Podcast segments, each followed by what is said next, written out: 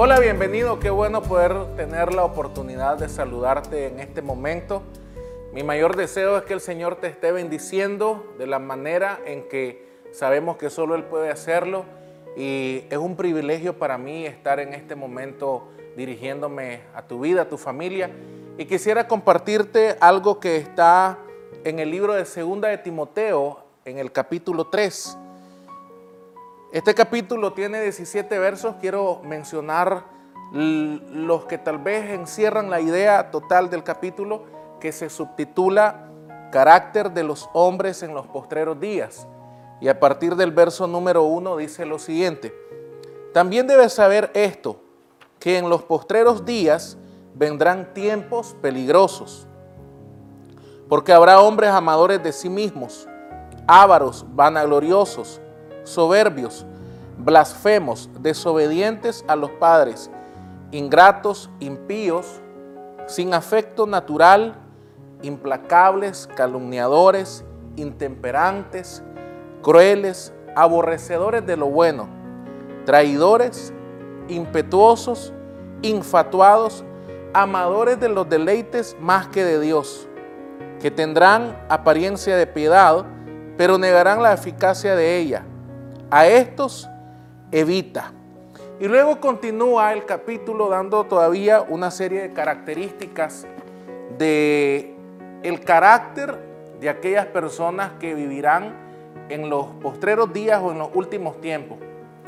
Cuando nosotros llegamos al pasaje 14, en este capítulo vemos a un apóstol Pablo hablándole a Timoteo y en el verso 14, luego de dar una serie de características de lo que el capítulo tiene como subtítulo, él cae a algo muy importante porque le dice a Timoteo, pero persiste tú en lo que has aprendido y te persuadiste, sabiendo de quién has aprendido. Y esta parte es muy importante.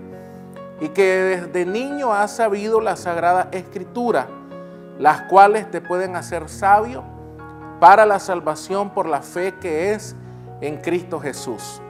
Toda la escritura es inspirada por Dios y útil para enseñar, para redarguir, para corregir y para instruir en justicia, a fin de que el hombre de Dios sea perfecto, enteramente preparado para toda buena obra.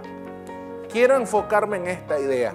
Pablo habla del carácter de los tiempos postreros, de los hombres, y le habla de, ese tiempo a un discípulo que es Timoteo, de qué debería de hacer él y de qué recurso él tiene a su favor para saber cómo, cómo conducirse y qué hacer en un determinado momento. Me gusta que en el verso 14 le dice que persista en aquello que él ha aprendido. Esta es una buena pregunta tanto para ti como para mí que nos denominamos creyentes creyente por una experiencia personal con el Señor, yo tengo que persistir en algo que he aprendido de la misma manera en que tú tienes que hacerlo. Y una buena pregunta es, aunque la pregunta conlleva la respuesta es, ¿qué hemos aprendido en este tiempo de nuestra vida con el Señor? Si nosotros decimos que somos creyentes y cristianos, entonces debería de caracterizarnos una vida que está dirigida, llena, caracterizada y guiada por la escritura del Señor que todos, a la cual todos tenemos acceso. Es importante cuando este pasaje nos enseña las funciones que la escritura dice o que la escritura posee, porque dice que es útil para enseñarnos, para redarguirnos, para corregirnos y para instruirnos en justicia. Entonces en estos tiempos que nosotros hoy vivimos se vuelve vital saber cuál es la instrucción que tengo para enfrentar las adversidades que se presentarán hoy y en el mañana por venir. Hay muchas soluciones, si pudiéramos llamarlas así. Hay muchos caminos a seguir. Hay muchas personas a escuchar. Hay muchos sistemas que comprobar. Pero todo aquel sistema, persona, solución que no está alineado a las escrituras de Dios, permíteme decir que no te van a dar una salida. Que tal vez te la presenten, pero será temporal que tal vez te digan que se puede resolver a través de esto o aquello, pero será una, una respuesta que a la larga te dejará igual o peor de la manera en que tal vez estábamos.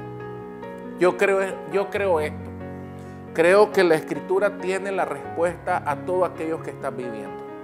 Y es importante saber esto, que la, la, palabra del Señor es tan rica que en aquellos momentos que tú enfrentes, independientemente de, lo que, de, lo, de la naturaleza de este, yo creo que Dios te va a bendecir a través de su palabra, enseñándote qué hacer, qué decisión tomar, cómo pensar y qué camino seguir.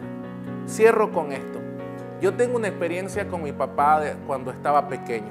Mi papá era un hombre muy activo y en nuestra casa creo que de cada 10 ocasiones que algo necesitaba atención de repararse o trabajarse, me atrevería a decir que las 10 veces mi papá es el que lo hacía. Yo era su asistente.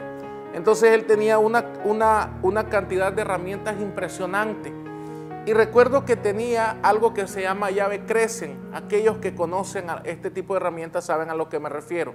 Las tenía en todos los tamaños, en todos los estilos, en todos los tipos. Pero, y toditas eran idénticas, pero una de ellas tenía un defecto.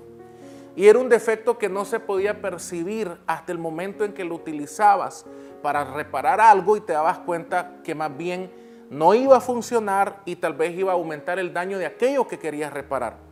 Por causa de la instrucción de mi padre en el manejo de estas herramientas, cada vez que estábamos trabajando en la casa y él me decía, tráeme la llave crecen específicamente aquella que sirve para este momento.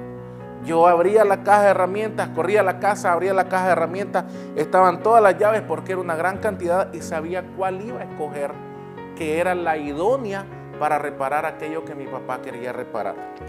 Entonces ese pequeño ejemplo te puede dar esta idea.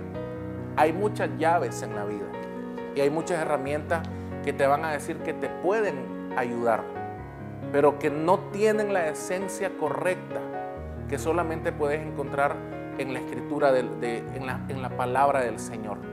Si utilizas aquello que no es la escritura, es posible que no puedas solucionar lo que quieres solucionar. Yo te motivo en este tiempo a que hagas lo siguiente, que tu hablar, que tu pensar y que tu vida se vuelvan un espejo de aquello que está escrito en este libro de la vida, porque de seguro cuando aplique esto te irá muy bien.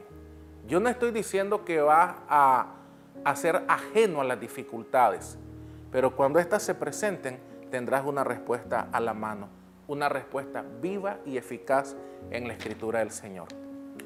Que tengas un tiempo maravilloso y que el Señor te bendiga en todo lo que hagas.